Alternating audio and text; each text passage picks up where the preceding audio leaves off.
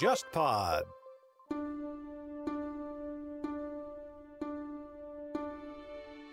你好，忽左忽右终于推出了新一批的节目周边，这次给你带来的是一盒咖啡组合装，包含了五款由我精心挑选、风格各异的挂耳咖啡。每一款的主题都契合忽左忽右的一个栏目系列，包括谍海译文、古典历史、漫长的十九世纪、未来都市与体育政治。我个人非常喜欢这次的设计，也希望你能消费这款商品，以此支持忽左忽右这档节目。购买方式是搜索微信公众号“忽左忽右 Left Right”，在微信的对话页面回复“咖啡”两个字，即可收到购买链接。对了，我们在这次发售的咖啡礼盒里面藏了一份附赠的小彩蛋，等着你去发现。话不多说，赶快开始今天的节目吧。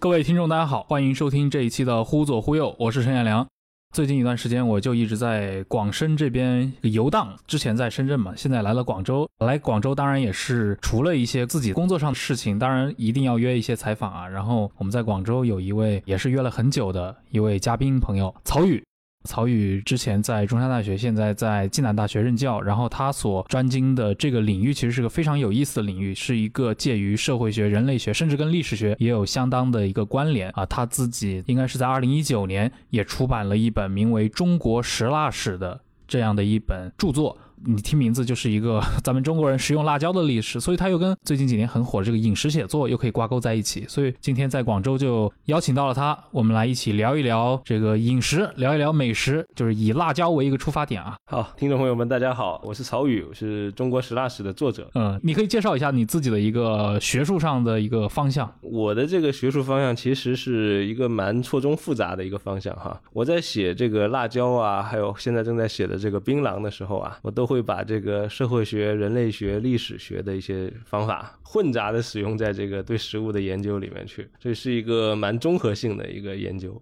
嗯，你自己就是广东人对吧？你是出生在广东人，广州。广州人，对我接触到这个题目的时候，一直以为你要么是湖南人啊，要么可能是四川人，但后来发现你又研究槟榔，那时候我就想，哎，八成是个湖南人。我妈妈是湖南长沙人，所以说我从小就对辣椒啊、槟榔啊有一个很切身的体会吧，就是从小就见过也吃过这些食物，对，也产生了一些兴趣。一开始就有一个一种不同的这种感觉嘛，因为我生活在广州，然后我身边的都是广州本地的一些风味，我母亲的家庭的风味又是如此的不同，就会形成一个对比。你母亲是湖南？哪里人？湖南长沙人，长沙人，他长沙市的，那就是一个外省认知里面的一个最主流的湖南人，就是以长沙为中心，可能画了一个圈，对吧？嗯，其实长沙人算是最不典型的湖南人吧？是吗？嗯，因为长沙是一个城市嘛，嗯，那么实际上这个中国的这个历史上啊很有意思的就是我们看到这些城市的这个生活习惯啊、风味啊、口味啊，它跟它旁边的农村会有很大的区别。嗯，其实，在各个地方都是这样子。假设我作为一个在上海或者在北京的居民，我去到湖南旅游，对吧？八成我可能去的一个首要目的地是长沙。那我在那吃到的这个菜能否代表湖南菜呢？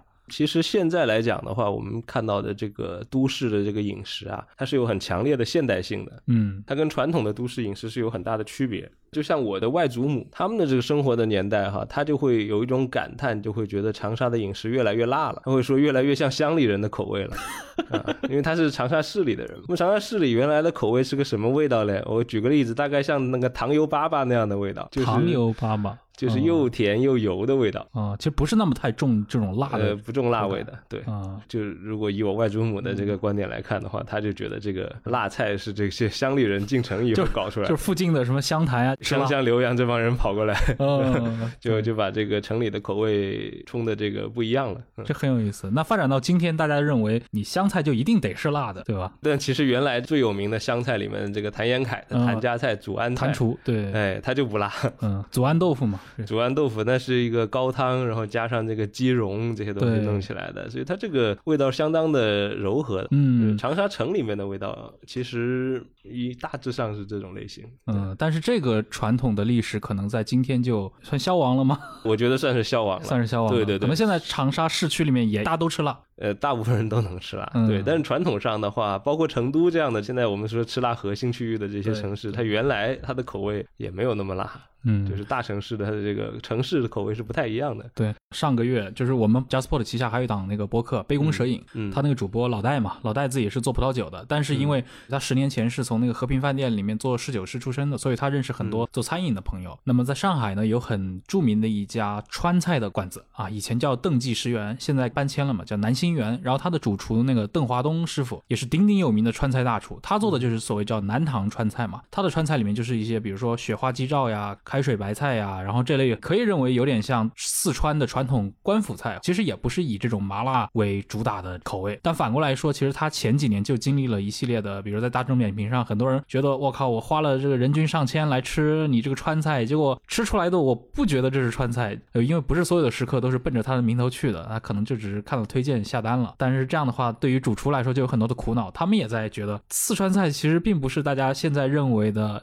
仅有这些，对吧？可能以那种被江湖菜所代表的这种麻辣的口感，对对对，官府菜已经完全被这个江湖菜给冲的七零八落吧。依稀还可以在淮扬菜里面找到一些、哦，淮扬菜还是有，但也不完整。哎，鲁菜里面是不是保留的相对完整一点？其实也不太完整，就是有点碎片化吧。原来传统的这个中国的官府菜，它是要靠这个一家一姓的这种家厨啊，它是一个很重要的一个传承方式。吊高汤呀，这种就不是那种家庭料理很适合来做的嘛。一般就是那种贵族的这种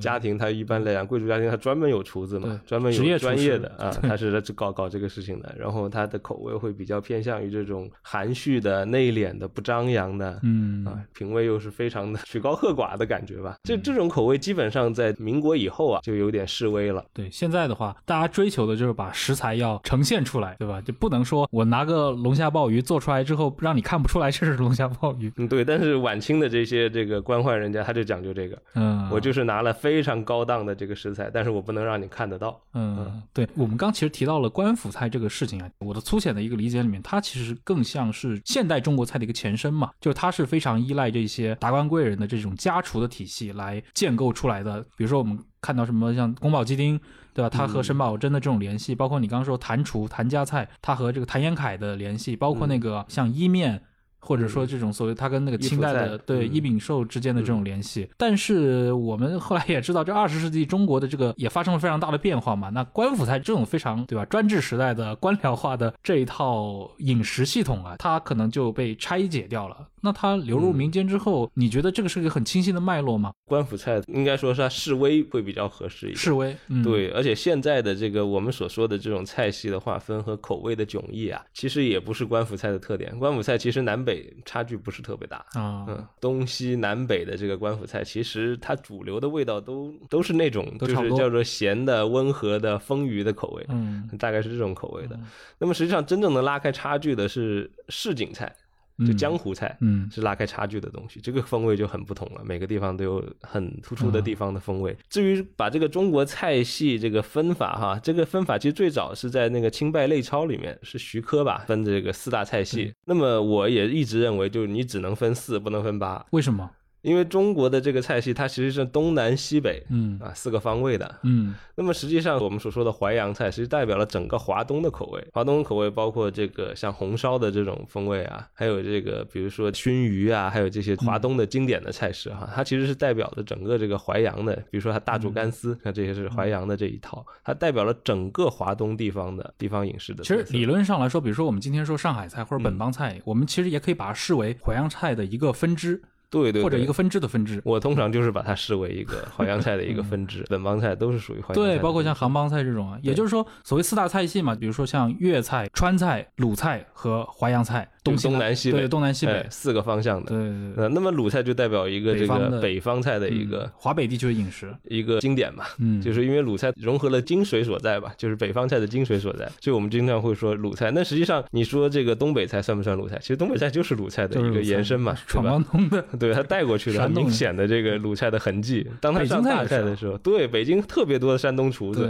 在清末的时候，对，其实你再放广一点说，包括像山西、河北的很多菜，你也可以看得出这种北方菜的有一种规律在里头，而这个规律是被鲁菜都受到了比较好鲁菜的影响。对，所以这样说的话，我就把中国分成四个菜系，其实四个菜其实是东西南北的对应的关系。西边就是川菜。整个的一个川菜的大系，西南系，西南西南系，北方就是整个北方就是以鲁菜为代表的，叫北方菜的一个大的谱系。然后华东这边，我不管是华东几个省啊，反正肯定都是受到了这个淮扬菜整个的一个大的系统的影响。对对对南方就是粤菜了。其实粤菜只能说是一个代表，其实闽菜、粤菜这个还有包括桂菜，其实很多东西我们把它融合到一起去看的话，粤菜是一个突出的典型，就代表了整个岭南风味的一个特点吧。嗯，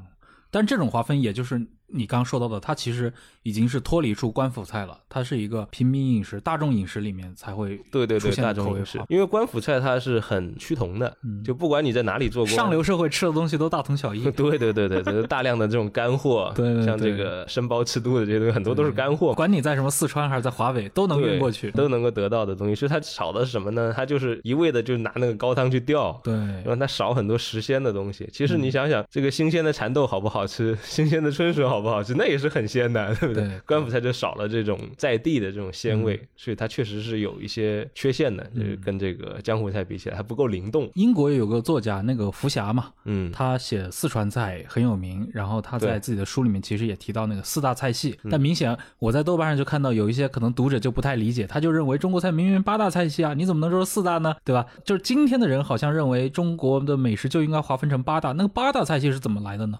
应该是七八年还是反正就是七十年代末的一个杂志，一个一篇文章，对，嗯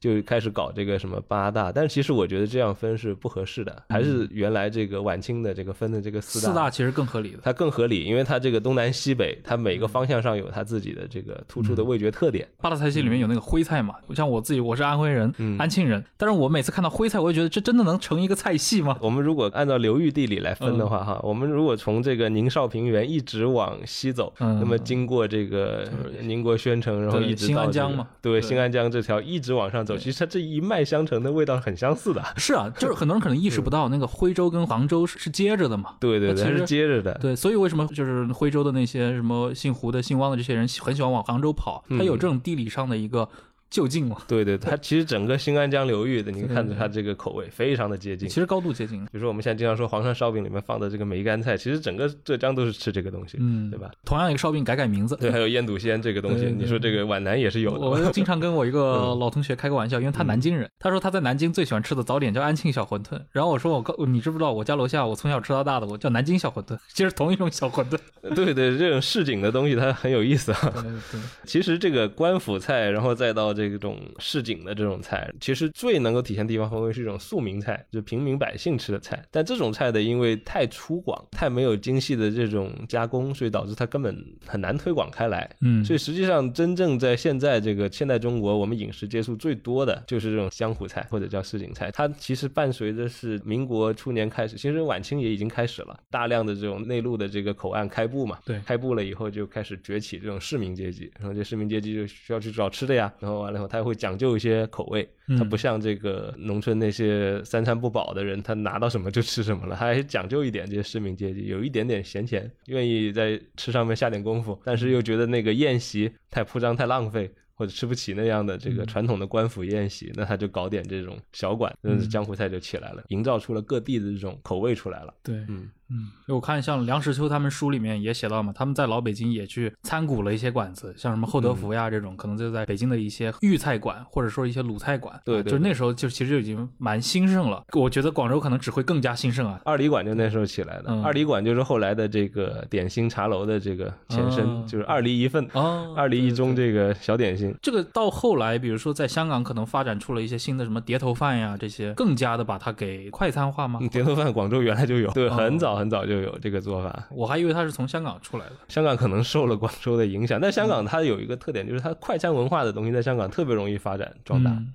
就是粤菜有很多原来是比较繁复的做法的，那么到香港就会得到一些简化。反而说我们粤菜来讲的话，到了这个澳门呐、它保持的传统的这个因素还多一点。澳门菜特别像传统的粤菜，它跟现在的广州菜比起来呢？现在广州菜受外地人的影响比较大，澳门它相对稳定一些。它人口流动没那么厉害，相对固定。然后完了以后，它倒是保留了很地道的这种老广州的这种口味。你说的老广州是哪个年代的广州？大概是二三十年代的啊，二三十年代广州的那些口味老味道，在澳门会比较容易找到啊，而且他们也保持这种比较繁琐的工艺，那很不容易。所以这个东西在香港和在广州现在都是不多见的。嗯，对对对，香港它简化呀，嗯，它要快啊，它的特点就是把粤菜做的比较快。但是我过去一般理解就是。香港另一方面，它也因为它有很多的一些高档料理嘛，而且它能够接触跟西方的这套现代的料理体系做结合，它好像也把粤菜有一个推陈出新的作用，帮助它实现国际化。这块里面难道它没有去做一些更精致化的开发吗？其实香港也有，因为移民到香港人并不是社会地位特别高的人，总体来讲还是一比较这个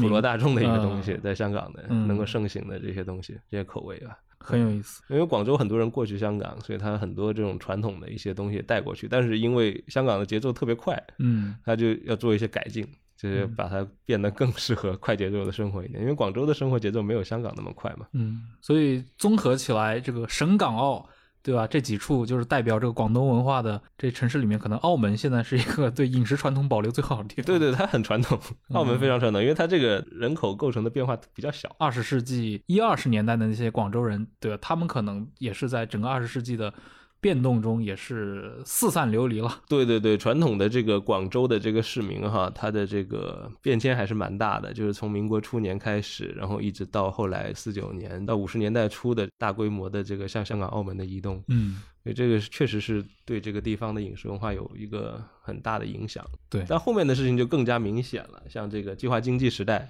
很多的这个食材和原材料已经不好弄到了，在广州的粤菜就受到了很大很大的影响。传统的一些点心啊，比如说莲香楼很有名的这个莲蓉啊，它就很难制作了，因为它用的这个湘潭的莲子，它需要特别的配给，还有白砂糖啊，还有这些原料就不太好弄。我以前看过那个蔡澜在 TVB 当时主持的那个纪录，也不是纪录片，是个综艺，蔡澜。探美食嘛，它是五十多集，然后就带着两个美女到处去吃，然后中间也来到广州。反正他们当时的一个想法是，可能那个是在二十一世纪初录制的节目，他们就提到，其实很多传统的一些手艺确实当时是没有复兴。我估计最近这二十年，因为你资本进来了，很多人还是会去把这些东西重新给挖掘出来吧。有些时候，有些老的一些工艺已经不再符合这个时代的这个审美需求了，所以可能会有一些变化吧。但是广州的话，它有一个好处，就是因为它大量的人流到香港或者澳门之后，它还可以回流嘛，所以粤菜要复兴起来就比较容易，也方便。它的这个保留的比较完整，因为它去到香港的这部分，基本上好像澳门这部分能够比较完整的保留下来。对。那么相比之其他地方的话，要幸运一些，谱系比较完整。对，像你们作为广东人，你们会认为广东的饮食其实中间也出现过很多的问题，有断层的。对，断层。但是你看，作为外地人来看的话，反而觉得在中国当代饮食里面，其实有点铁板一块，保留的非常完整的一个印象。对，就是计划经济时代是受到很大的冲击的。但是后来的话，因为这个八十年代以后，慢慢香港的很多厨师都把技艺又重新介绍回来，对，所以就还是能够保持一个稍微完整一点的状态。所以说，八十年代九十年代初的时候，这个。粤菜的全国影响力特别大，嗯，对，这个是有关系的，就是因为它的这个菜系的谱系保持的比较完整。对，我就觉得可能有三个菜系比较起来呈阶梯状的，很明显这样的态势。你比如粤菜，嗯，它的一个重建就非常的便利嘛。比如说，它有香港保留了大量的这些厨师也好，或者一些老的菜谱，包括像澳门这样的地方。但你反过来说，你比如说川菜，那个像邓师傅他们这批人吧，他们现在几年因为四川那边也很重视这种传统的川菜的一个复兴嘛，他们也想破除市场上对于川菜的认知过于单一的这种刻板印象。有一部分当然是有那种老的传承的，但很多时候大家也要去琢磨、去发明、去进行二次创作。那个我感觉就是个比较吃力的一个过程了。对川菜的话，它就这个官府菜的这个保持不是特别的完整，是有点断，有点断。而且跟它对比更强烈的就是湘菜嘛，就是我们刚提到。谭延闿对吧？你说谭厨当年也是，对对对。我们如果去看李安的那个电影，对吧？饮食男女，那个吴倩莲演的那个二女儿，自己都做了一一款什么祖安豆腐，包括他爸爸老朱，对老朱做的那些菜。但那些菜，我怀疑很多假设没有看过这部电影的呃湖南的这些年轻一辈，他们不一定真的会认为那是湖南菜。甚至你可能去到台北，去到像彭源，因为彭源的那个创始人彭昌贵，他就是。坛厨体系里面的，坛厨体系，它是湘菜的体系，湘菜体系里面的对煮完湘菜的厨师，那他做的东西可能今天的湖南人已经不认为那是湘菜的口味了。对啊，但是你在台湾还是可以吃到彭源的菜的嘛，嗯在美国、台湾还是能吃得到，当然也有一些变化了。总体来讲，这个大壳还在。所以我，我刚就是在想，这个你看粤菜、川菜和湘菜，粤菜的这种对传统的复兴保留，至少外界认知上最完整的嘛。那川菜在这个过程当中，湘菜我的一个粗浅的感觉，好像大家不太提这个事情，好像大家也对湘菜的一个重建，我不知道啊，就是这个行业里面有人在做这些事情吗？可能湘菜它的这个政治意味过于的强烈了。彭长贵是长期以来都是为这个蒋介石服务的，嗯对对，总统府的厨子，对，他总统府的。然后完了以后，这个这边的话，这边香哈，对，也是这个韶山菜嘛，对，两派的这个湘菜的官府菜和这个庶民菜，两派都跟这个 政治是高度 高度的这个贴近，所以这就麻烦。嗯对对对，你说这个倒确实是，虽然好像湘菜在今天的中国的菜系里面不是一个特别显眼的菜系，但是你反过来说，这种政治符号化的意味特别强烈，其实非常强烈。对对，其实毛泽东不止一次在这个运用这个辣椒的这个政治符号，他在这个井冈山上就跟人说，不吃辣椒的人，这个干不了革命对，就是不适合中国革命。他嗯其实指的就是李德，啊，嗯，就是李德、王明这些人，就是你们如果不能跟农民吃一样的东西，你凭什么来指挥这些农民干革命？嗯，对，就是大概是这个意思。哎，这很有意思啊。所以这个就是作为符号的辣椒和中国革命之间的这种联系。对，它符号化了，嗯高度符号化的东西。所以我们现在看很多湘菜馆也好，这个呃吃辣的菜馆吧，很喜欢打这种红色符号的东西。嗯对一方面是辣椒是红色，另外一方面它跟中国革命是有联系的。嗯它多次运用这个符号，因为辣椒是一个穷苦人吃的东西，嗯它不是这个上层所能够接受的口味。嗯即使是到了这个民国的时候，官府的宴席或者上流社会的宴席，也不太可能出现很辣的东西。嗯嗯，有一点辣味是可以的，那很辣是不行的，是吧？这个是大家不能接受的，因为这个太过于粗犷。它这个辣椒符号一旦跟这个山地的平民联系在一起以后呢，就迅速的就被革命所使用了，就作为这个革命文化的一个符号。但听起来是个非常偶然的事情，因为也不是所有地域的所有区域的这些底层都爱吃辣椒嘛。其实整个南方的山地都有吃辣椒的习惯，整个南方西南也好，这个湖南、江西的山地都是有山地啊，啊，山地对平民，因为它这个可耕种的土地比较少，嗯然后完了以后，本身的这个饮食文化的这个固化的这个趋势比较弱，所以它就比较容易接受这种外来的食材，呃或者是一些比较强烈的味道。嗯那么它这个东西一起来之后呢，它就可以迅速的这个扩散。那么实际上，这个像包括像长沙呀，像这个一些比较大的城市啊，它很难接受这种过于突兀的味道。嗯他觉得这个东西是一个不入流的东西，不是主流能够接受的。嗯所以他就可能不能把它作为自己菜系里面的主流的味道吧。嗯那么这作为南方山地来讲的话，他这个平民他吃辣椒，然后他看到你这个革命军，他也能够接受他，革命军的领导者也可以吃它，那这样子他马上就会得到一个嗯很好的一个心理上的一个安慰嘛，就是我现在能够加入这个为穷人说话、为跟穷人吃一样东西的军队来，嗯。那，我们来做这么一个革命的事情，所以迅速的跟革命联系在一起。呃，我就想起那个杜克大学的一个教授刘康，他也和我聊，他因为他是南京人，跟我有一次跟我聊个什么事儿呢？他后来自己做研究，觉得烈酒这个事情跟中国革命也有，就是很像你刚刚说到的这个跟辣椒和革命的关系。对最早苏俄的那批顾问在广州嘛，他们可能把这个高度蒸馏酒来作为一个革命符号引进来的习惯，而且深刻的影响到了当时的这个大革命期间的左派这个群体。那这个群体可能又在后来的整个的土地革命，包括这个革命战争期间，比如他们通过长征啊，在西南地区又接受了新一波的这种高度蒸馏酒的这些嗯影响。对对对遇到了茅台嘛，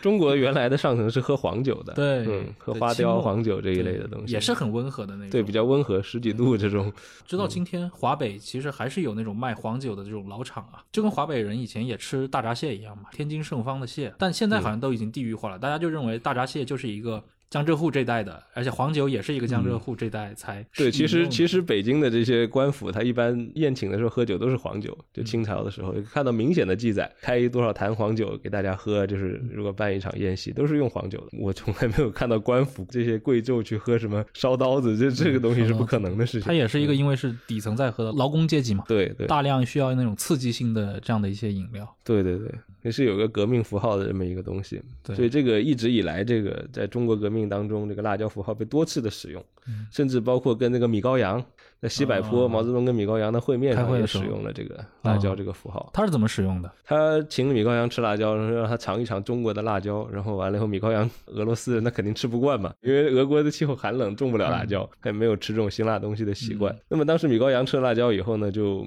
受不了嘛，满头都是汗。然后完了以后，毛泽东就跟他说：“这个中国虽然是一个弱小的国家，但是也不是好欺负的，就像辣椒一样有脾气的。哦他大概有一个政治意味，就是不畏强权的一个政治意味在这里。他这个意思就是借辣椒来做了一个文章了。对对，跟苏联这个小小的叫个板吧，就是你别以为你是老大哥社会主义老大哥就可以怎么样了哈，我这里也有辣椒这么厉害的东西。我们中国人的性格就跟这个对辣椒一样，而且这种事儿很符合毛的性格，对对对，他跟斯诺也介绍过辣椒，也介绍过还给斯诺唱一个辣椒歌。啊他这个也就是是远方的朋友欢迎你，这个这个来到这个地方，我们用辣椒来招待你这个意思。但这个就是完全是欢迎的意思了。嗯嗯对，这跟这个米高扬那个示威的那个就完全不一样的意思了。非常好玩的。但其实你做那个中国食辣史这个研究嘛，我觉得只要翻过这本书的人都能够了解，其实辣椒在中国的传播也不是一个非常长的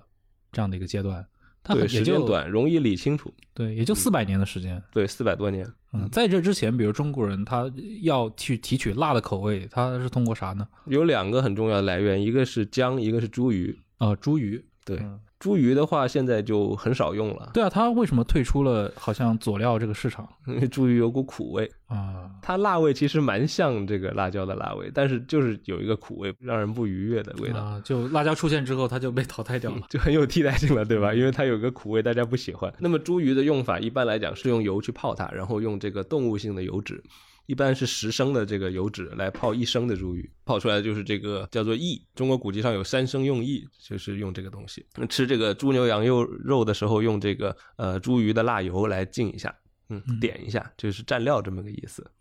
通常是这样使用的。姜也有类似的这么一个用法。那么至于说这个蒜呐、这些东西，也可以提供一定的辣味，但最主要的应该是姜和茱萸。但姜的这种辣味跟辣椒的辣还是差的蛮多的对啊，对啊，对但是也有会混合的例子。你看自贡菜就特别喜欢混合，啊。把姜和辣椒一起来放在一起一起来弄。嗯对，它既保留了传统的这个中国菜这种辣味，也有这种辣椒的辣味。哎，那过去传统的那种，比如花椒，在中国种植的历史还蛮久的吧？花椒和姜都是是原产，，但它是不是以前古代是不是很普及？用的很多，花椒用的很多，基本上肉类的菜肴都会放一点花椒。嗯，现在也有这个习惯，比如说我们炖这个羊肉啊、牛肉都会放一点啊花椒，这个嗯是很传统的一个嗯用法。反而辣椒的话，一般我们不会放在这里头，嗯，对吧嗯？这是一个这个传统的习惯的保持。嗯嗯，它在因为你书里面也大概介绍过嘛，其实辣椒被传入到中国来之后，也不是说大家那种想象中的可能一般正常的，比如说我们接来一个外来物种，肯定是在商贸的这个转口处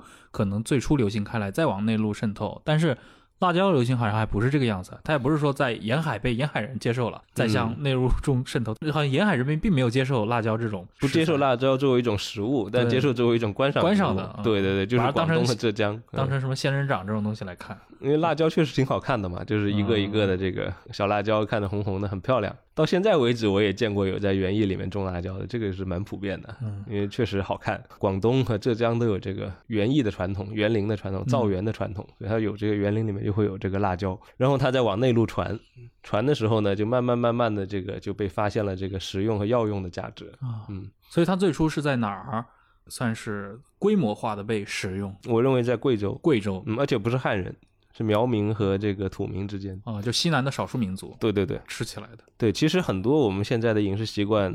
他最早开始吃的就是所谓的第一个吃螃蟹的人，嗯很多都是少数民族，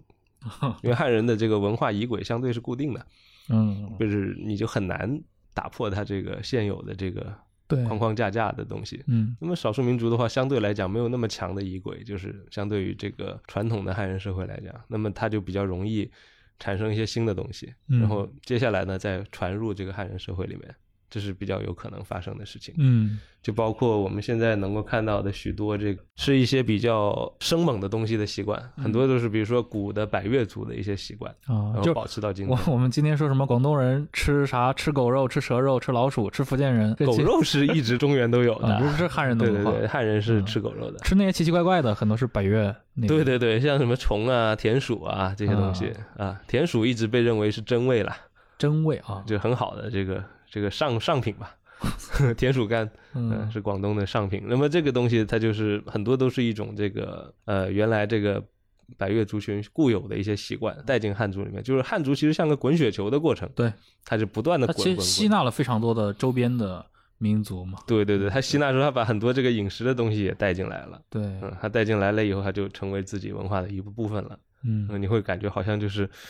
汉文化里面有很多这种被偷渡进来的东西。当你容纳了这个族群之后，这个族群接下来就把大不公信仰啊、嗯，妈祖信仰啊、对天后娘娘啊、北帝啊，全部一股脑给你搞进来了。对然后你就觉得哦，好像这就是个汉文化里面的东西，其实不是的。嗯很多东西都是这个南方很多族群它本来就固有的一些东西，他给它带进来了。当他接受了汉文化的叙事以后，他进入这个汉民族的这个圈子以后，他就把自己很多的这种饮食习惯也带进来了。所以这是一个滚雪球的一个过程，也是一个中华饮食文化不断的在扩大它的、壮。大，对对，就是这么这么带进来的。作为一个比较成熟的文化，它的核心是很稳定的。嗯如果它不稳定的话，它很容易会被瓦解掉的。嗯所以它是非常稳定的一个核心。对，比如说我们看到这个中原或者华夏文明的腹地的地方，它的饮食文化是非常的稳固稳固，他会觉得某些习惯是不能够接受的。嗯，但是它在边疆边界这一块，它是不断的在发生这种融合。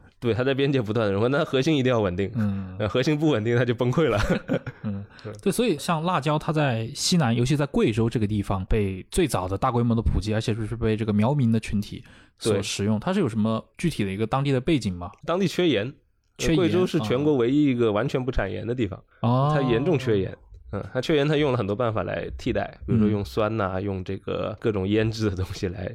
嗯增强这个味觉的刺激吧。嗯。嗯，那么他就最后就选择辣椒这么一个东西，因为辣椒确实它也比较便宜，嗯。相对来讲，这中国的诸多调味料里面，辣椒算是比较便宜的，而且好好重的东西。嗯，要姜的话，它的价格是比辣椒要贵的，贵，啊。一般情况下是要贵一些。而且我刚刚听你介绍那个猪鱼，它是要什么用十斤油熬一一斤猪鱼，这个听上去成本也是很 很夸张。对对对，但是在中国的这个唐代以前吧，中国的这个人地矛盾还不是很突出，嗯，嗯，所以动物性的这个油蛋白质啊、油脂的摄入还是比较丰富的。咱们乾隆爷上台的时候，中国人口刚过一亿，等他到到到逊位的时候，这人口都过三亿了，这是是很很严重的这个人地矛盾，尤其嗯在这个华东、华南这些地方，像珠三角、长三角这个地方，这人口高度密集的地方，高度对对对所以它的这个蛋白质来源就非常的有限。是我看那个李伯仲先生做那个江南的那个人口研究里面就提到嘛，因为传统已经认为江南是中国最富庶的州郡也好，对吧？包括它一个作为良田的这个食物供给也好，但即使这样的话，江南的那个人口矛盾、人地矛盾依然还是极度的尖锐，它甚至要通过一些杀婴的手段来控制这个人口。嗯，这是普遍存在的事情，对对对在整个这个人口密集的地方都有，还有包括这个绑小脚，也是出于这么一个考虑，就啊，是是这样子啊？其实我们为什么能够说这个绑小脚的这个习俗从应该说大兴于明嘛，嗯后来一直到清，其实很大程度上就是把这个妇女的劳动力给限制限制掉，就是有这个哦意思在里头。就就没有人跟我们抢田种。对，我们有太多的劳动力了。如果在一个劳动力紧缺的一个社会，它是无论如何发展不出这样的风俗来的。呃，对对对，嗯你想杜甫那首诗对吧？千村万落生荆起，纵有贱妇把锄犁，何分龙母无东西。男人打仗都死光了，那女人就得去耕田呀。这种环境里面，你是不可能去绑小脚的。对，所以就是因为长期的这种人地矛盾的这种嗯特别紧张的这种关系，所以你社会会发展出一系列的制度来，一系列的风俗来，就是要把这个多余的劳动力给它摒除掉。呃，排除出这个劳动力市场。对对对，这样子它就可以形成一个比较稳定的社会结构。如果你太多的劳动力，但是你无用武之地的话，那是很危险的一个事情。你刚提到了，其实像贵州这个这么一个特殊的省份啊，嗯，它是因为把辣椒作为盐食盐的一个替代品，才开始大规模的食用辣椒了。对，那后来辣椒它开始扩散到，比如说今天可以说半壁中国，比如我们去到西北，发现西北人也很喜欢吃辣，对到西南也很喜欢吃辣。到了中南这一带，什么两湖呀，包括江西，他们也很喜欢吃辣，而且各地都声称自己最能吃辣。就辣椒已经成为了一个非常主流的一种食物。这个传播过程是发生在什么时候的？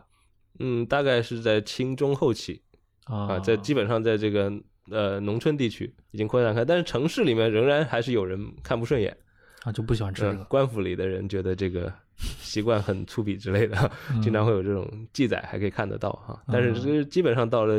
晚清的时候，已经就扩散到现在，差不多农村的这些区域都已经扩散到了，就包括这个过这个关中啊，然后完了以后这边的话到江西啊，一直到这个金华附近啊。这个都已经扩散到了，因为古人我们知道，这个看很多古装剧也会听说那句话嘛，反正就是不管你是去造反也好，还是说需要干嘛也好，科举也好，为的就是吃香的、喝辣的。这个喝辣是指酒 啊，对，哦是这样，辣是指酒。它所以这个辣这个词不光是会形容辣椒，它也会就消费烈酒。是它这个酒也是说烈酒吗？还是说？其实我觉得辣就普通的酒它也算辣，也算辣。对，还是有酒精的那种刺激性的感受嘛。啊，刺激性，所以辣其实是对一种刺激性。感觉的一种笼统的形容，对。但是如果按照传统的这个中原的汉语，应该说辛辣是南方才说的，就中原曰辛，南方曰辣是不一样的。因为汉字其实有一些字也是来源于南方的一些其他部族的语言，它这么并进来，所以两个意思相近的词如果同时出现的话，你就可以想到，这是可能是另外一个民族的语音 并进来了。所以叫中原曰辛，南方曰辣。所以你刚刚也提到了嘛，就是比如说吃香喝辣，喝辣其实辣形容的也不是辣椒，也不是胡辣汤。因为过去我看到。有人解释是喝胡辣汤，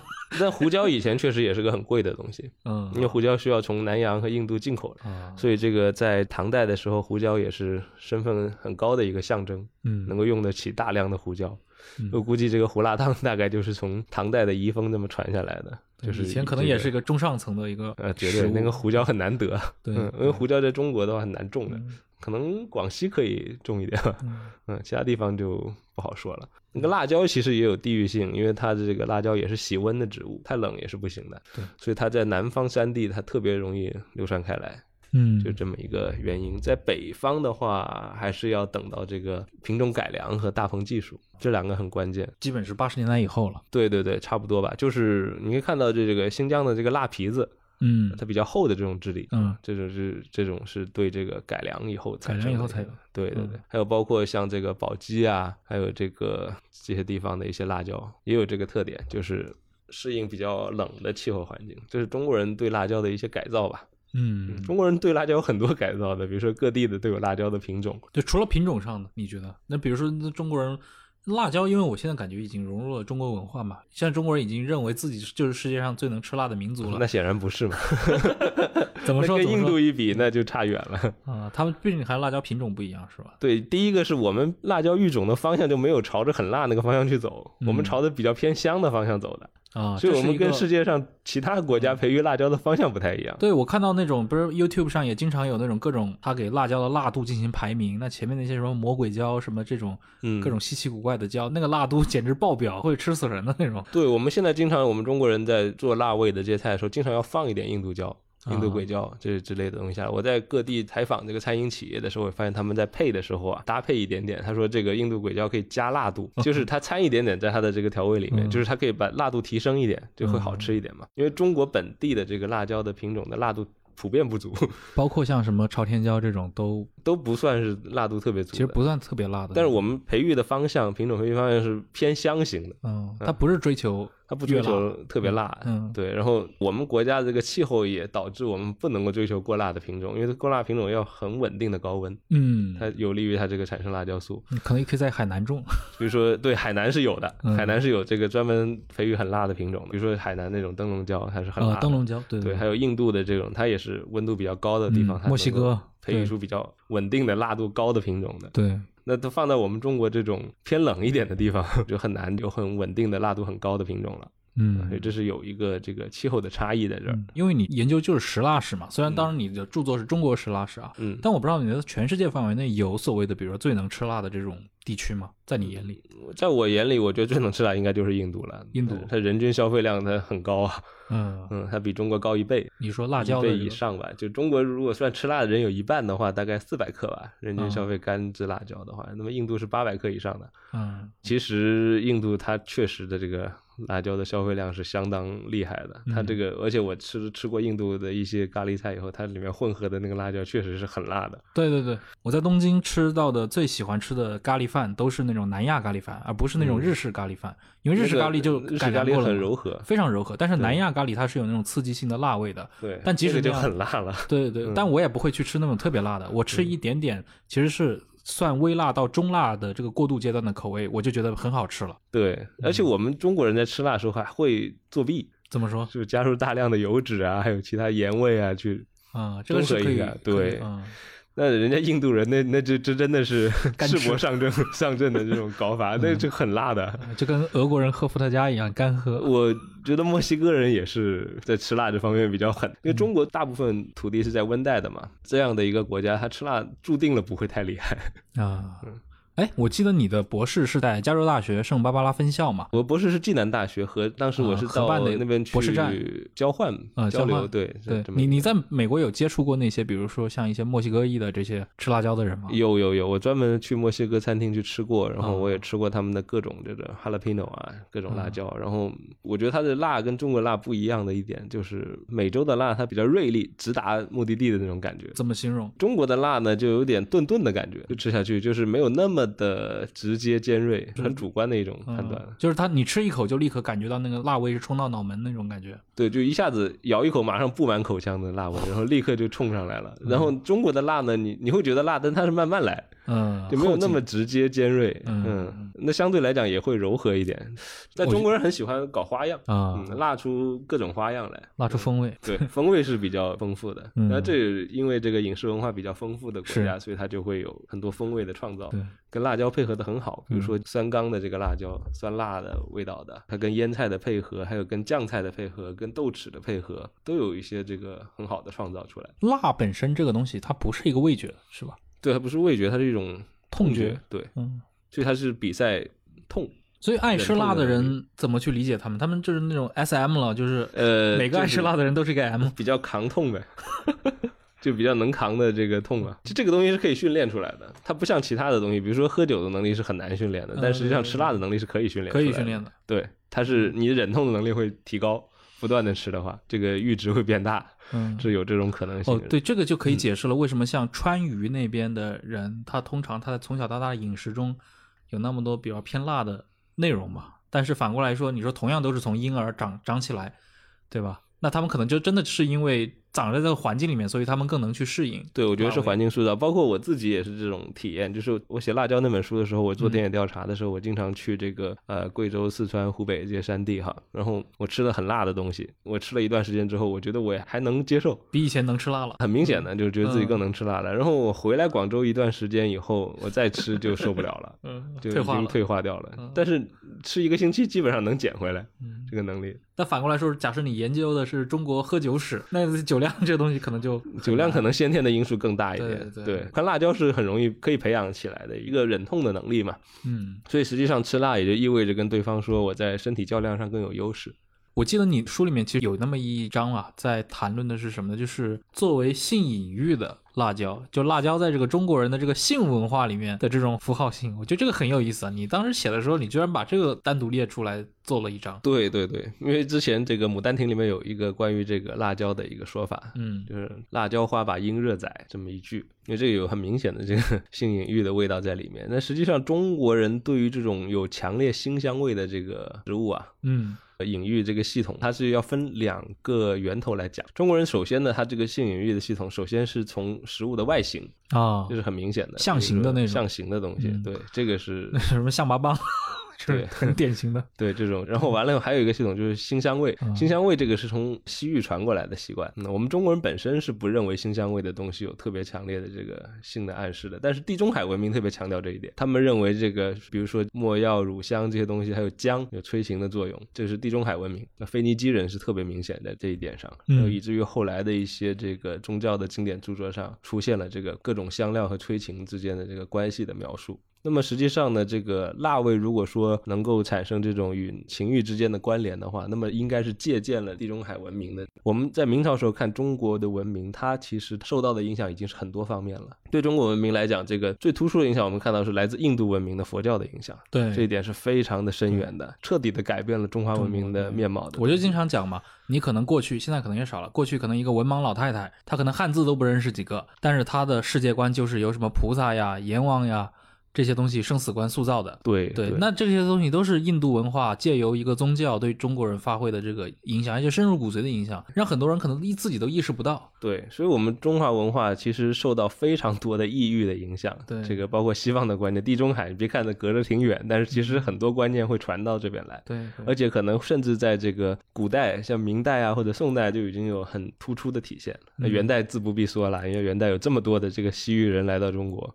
还有非常多的来自异域的影响。嗯，所以中国自古以来就不是一个隔绝的地方对，它就有很多文明的这个影响力。它本身自己也像个雪球一样不断的滚，带有大量的这个色目人、蒙古人嗯，带来西域的一些东西，还有印度的这个僧人传过来的东西，包括我们的僧人跑去印度的。对对对。就我们在身处在这个欧亚大陆上啊，就不要把自己看得特别孤立，所有的这些国家都是有联系的。对我以前有一个朋友，那个毛明博士嘛，他是做那个联合国中亚考古队，然后他以前也在一席上去演讲过。他就讲什么呢？讲他们在中亚的那个一个墓地挖到的一个壁画，他那个壁画里面其实出现了很多的一些人物，他特别有意思。然后他可以把这个中亚这些壁画里面画的这些符号性的一些元素呢，跟中国的一些比如传统古籍啊什么联系起来。比如讲到当地的那个，比如中亚的这个战神是受到波斯的这个战神，就是那个野猪的形象嘛，嗯，所影响的准格尔通古斯。后来讲着讲着扯到《西游记》，说你现在知道了吧？那个猪八戒当天蓬元帅不是没有原因的，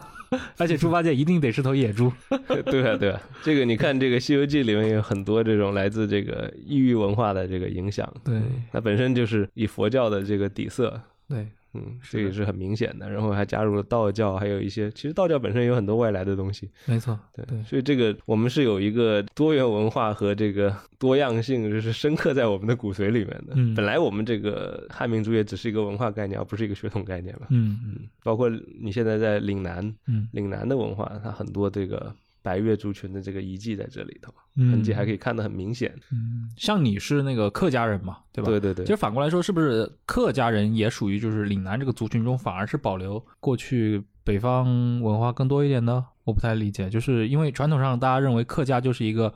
偏移民的这么一个族群。其实迁移的故事啊，是岭南所有族群都会讲。嗯比如说广府人也会有他这个朱玑巷的传说，或者从这啊个中原迁徙而来的东西。比如说我们去到陈家祠上面会写的颍川陈氏，啊，颍颍川陈氏，对比如说我自己家的祠堂就会写的这个乔郡曹氏，啊，乔俊。对我们都是有郡望的，那你这个曹禺，你跟曹操是？乔俊曹吗。对啊，你那你跟曹操是一家了。你从这个中国的这个文化保持上来看的话，你会反而发现这岭南这些族群，他把郡望这个保留的相当的好，应该说是呃门阀制度的遗风吧，嗯 还会有保持的。这个每一家都会有自己的这个堂号。嗯从这一点上来看，好像是中原苗裔，但实际上呢，我认为大部分的这个岭南的这个汉人呢、其实是百越族转化而来的。啊，嗯，他只是接受了汉文化的叙事。真正的说什么，我们现在客家人，包括从罗香林的这个研究说出来，这个说五次迁徙说，我认为他只是根据族谱来考证的。嗯其实族谱是在讲个故事。我在翻阅大量的族谱的时候，我发现很多族谱都是明初的时候，有洪武年间写出来的。对对对，明清的时代嘛，就大量中国民间嗯开始造大量族谱，像我自己家，对对我在那个安徽安庆嘛，那也是跟就是安庆徽州构成了传统的这个安徽的文化。他们也是，就是我的族谱就是很典型的，就是在明清时代被构建起来。但是你看族谱里面内容会追溯到什么东晋呀，甚至是秦汉那个时候，在我看来完全不可考啊，中间隔了一千五百年。就对啊，对啊，所以我是觉得这个是在讲个故事，而其实这就是大明一统的时候塑造的中华意识。哦也就是说，在洪武皇帝的嗯朱元璋他要借由这个来，对大旗一挥，然后完了以后，我们来共同创立一个中华意识。嗯啊，他很成功啊，重建中华。对，结果他把大家都纳入来了。其实很多原来就是百越，然后完了以后，他可能在那个时候，在这个政府的强力的这个号召之下，嗯我们一起来修建，来修订一个族谱，然后他再开始讲一个故事。嗯，可能他这个乡里面是有一些人从北边迁移过来的，他可能、就是、但肯定不可能构成不可能全部。人数的或者绝大部分。对对对，可能少量的是从北边迁移过来，那么他可能借用他们的故事，然后编撰一个属于自己的故事，嗯然后再加上汉字的这个不断的传承，嗯，那么其实文字是一个非常强大的武器。对，嗯，然后这时候把它所有的这些故事连在一起，嗯跟汉族的各种民俗故事，包括我们现在所说大禹治水啊、女娲造人的这些故事，一代一代的传承起来，就构成了整个民族的意识。我从小翻我自己那个家谱的时候，那种被建构感还是很强的，因为一开始第一章就讲我的先祖某某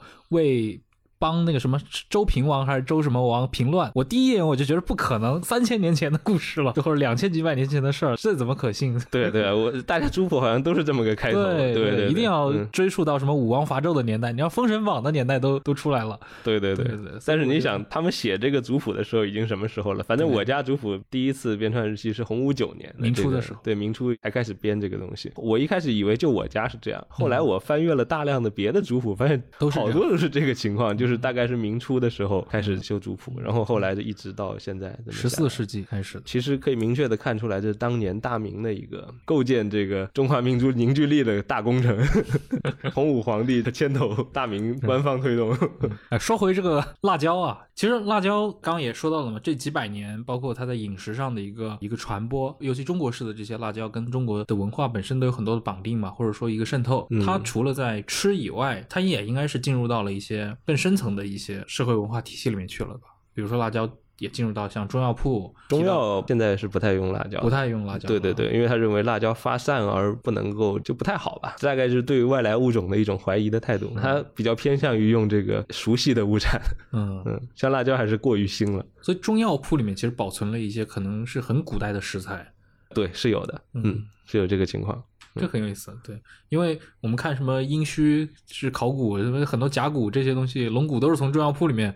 弄出来的，对对对，这中药铺是个宝库啊。包括那个当年北京人头盖骨呀，对啊，这都是啊都是在什么中药铺里面找出来，我们这个民族的很多现在常吃的食物，大量的食物是外来的，嗯番茄啊、花生啊，还有这个土豆土豆就很明显了，番薯，嗯嗯带番字的胡番、海洋是吧？洋葱、洋白菜什么的，嗯，对吧？还有这个海椒，因为他们在西南地区的话，对于这个外来物种经常加个海字，嗯嗯，就表示它是从海路来的。还有番的话就很多了，这个胡胡萝卜，还有胡荽，像香菜这样的，嗯，还有胡麻都是。你其实你自己也研究过，比如说也有一些人把辣椒当成一种算是纳入到这个民间信仰，作为一种怪力乱神的一个符号在里面运用，挂辣椒辟邪这个习惯是一直都有的，挂点什么东西辟邪，嗯就比如说有挂这个香草啊，挂柳条啊，都是有这样的习惯的。那么就后来就转介到辣椒上面来。嗯其实挂辣椒不单是中国人这么挂，我后来我找了很多这个图片，我发现印第安人呐、北美的印第安人、亚美尼亚人呐、欧洲的一些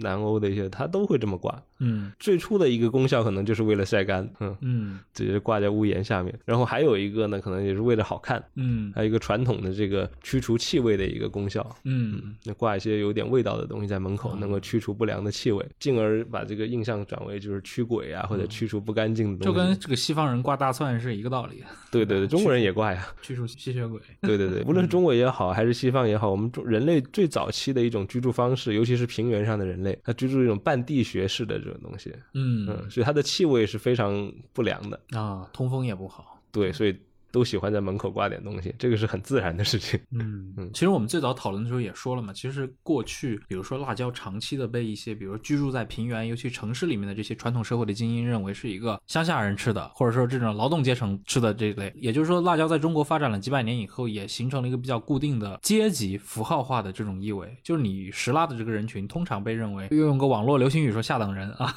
是 是不是有点这种意思啊？但是后来这个阶级被完全推翻了嘛？嗯，直到今天又有很多人把这个东西重新拿出来说嘛，就会认为，比如说这些我们在北京的簋街上看到的以辣为招牌的这些菜系，嗯。他会认为这个背后也是一个，就是 前几年还有人嘲讽什么味蕾没有打开这种话，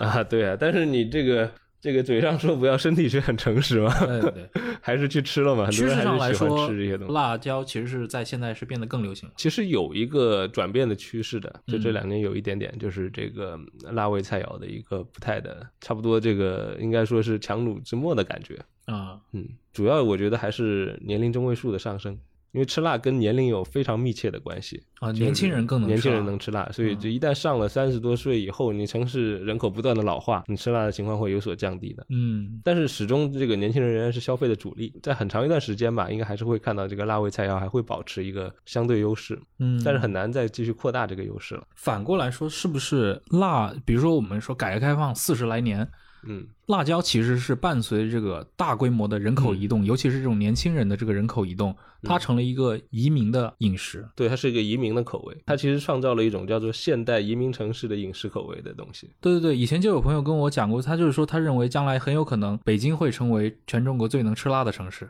因为大量的移民过去移民嘛，就是那几年鬼街上开出了大量的这些川菜馆、湘菜馆，他们全部都是哪一种重口味。重口味的，对对，以辣为刺激。重口味就是这个移民的一个特征嘛。因为第一个是他年轻，他年龄上符合这个辣味菜肴和重口味菜肴的这个消费的年龄区间。还有一个就是他们这个低收入。嗯通常来讲，年轻的移民是没有太多钱的，他也需要社交，嗯需要社交就需要去跟人吃饭。那吃饭的话，你就需要有一个比较热烈的场合和和氛围，嗯你一起吃辣的东西是有共情的。嗯，因为它所以吃什么沸腾鱼，吃这个对，会有一个很强烈的共情在里头，因为你嗯一同的这个经受了一顿这个痛苦的考验，然后完了以后呢，他又没什么钱，嗯他就去吃，然后又建立这种社会关系，这是属于一个年轻人和移民的味道。那随着这个城市的人口慢慢稳定下来，这基本上能移的已经移的差不多了，那可能就不太的那么强烈了。这个，啊，但是始终它消费力还是在年轻人身上。对，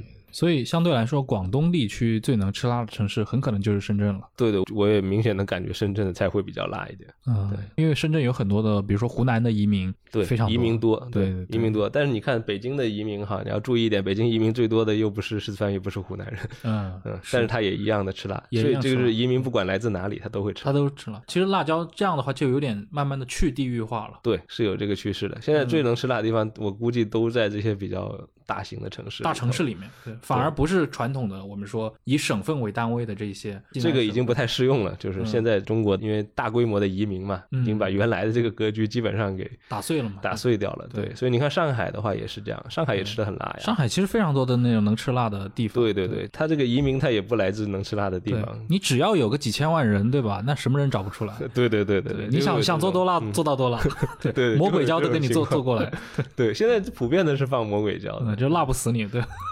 就要提升辣度，是嗯提升辣度，大家才爱吃嘛。当时我看到他们用魔鬼椒，我想啊，这个东西也也是蛮拼的。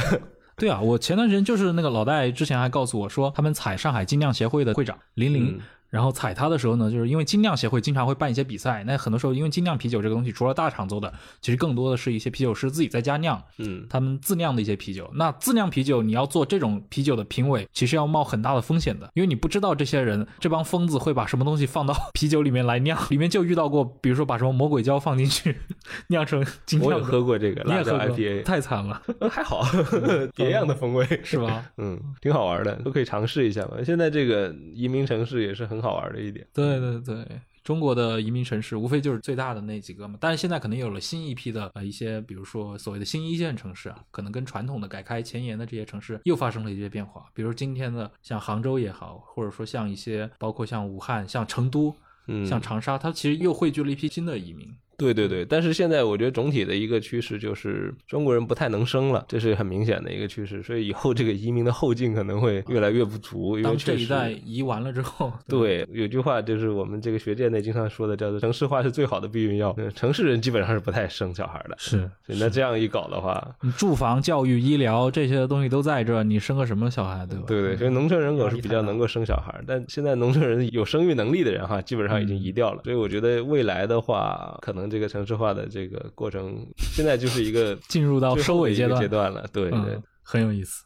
那我们今天聊了这么久的一个辣椒，但是其实辐射了非常多的话题。还有什么内容你觉得是可以聊的吗？我想说一下的哈，嗯其实海外的华人是一个很重要的接受体吧，就是中国接受各种信息啊，什么东西的嗯一个接受体。比如说冯如，第一个开飞机的冯如，嗯对他从北美回来，然后他这个对他是华侨，包括东南亚的华人也是这样子，他们可能是最早接触到辣椒的华人，当时他们可能其中有一些人把辣椒带回来，这是有可能的事情。嗯但是我们现在没有明确的证据来证实这一点，因为现在海盗啊、海商啊这些群体，他们的文字记载并不丰富。对，但是可以肯定的就是说，他们确确实给中国带来了很多东西，就是开眼看世界，然后很多第一手的资料嗯是这些在海外生活的这些中国人带回来的，所以这个触角是很重要的。就中国有许多的像个大章鱼一样，有许多触角伸在海外的各个地方，是嗯他们会很灵敏的感受到这些新的变化，然后会把它传回来，我们这个文化的核心。嗯，而且你想，改革开放对吧？同样是社会主义国家搞改革开放，你看苏联、苏东，它当然它有自己的模式了，但中国当年搞改革开放有一种优势吧，就是它所辐射的这一些，比如周边的这些国家，发达国家像日本也好，以及很重要的就是有海外的这个华人社会，比如说以香港这样的一些港商为代表，这些人能够给改革开放提供资金来源，甚至一些模板型规划方向。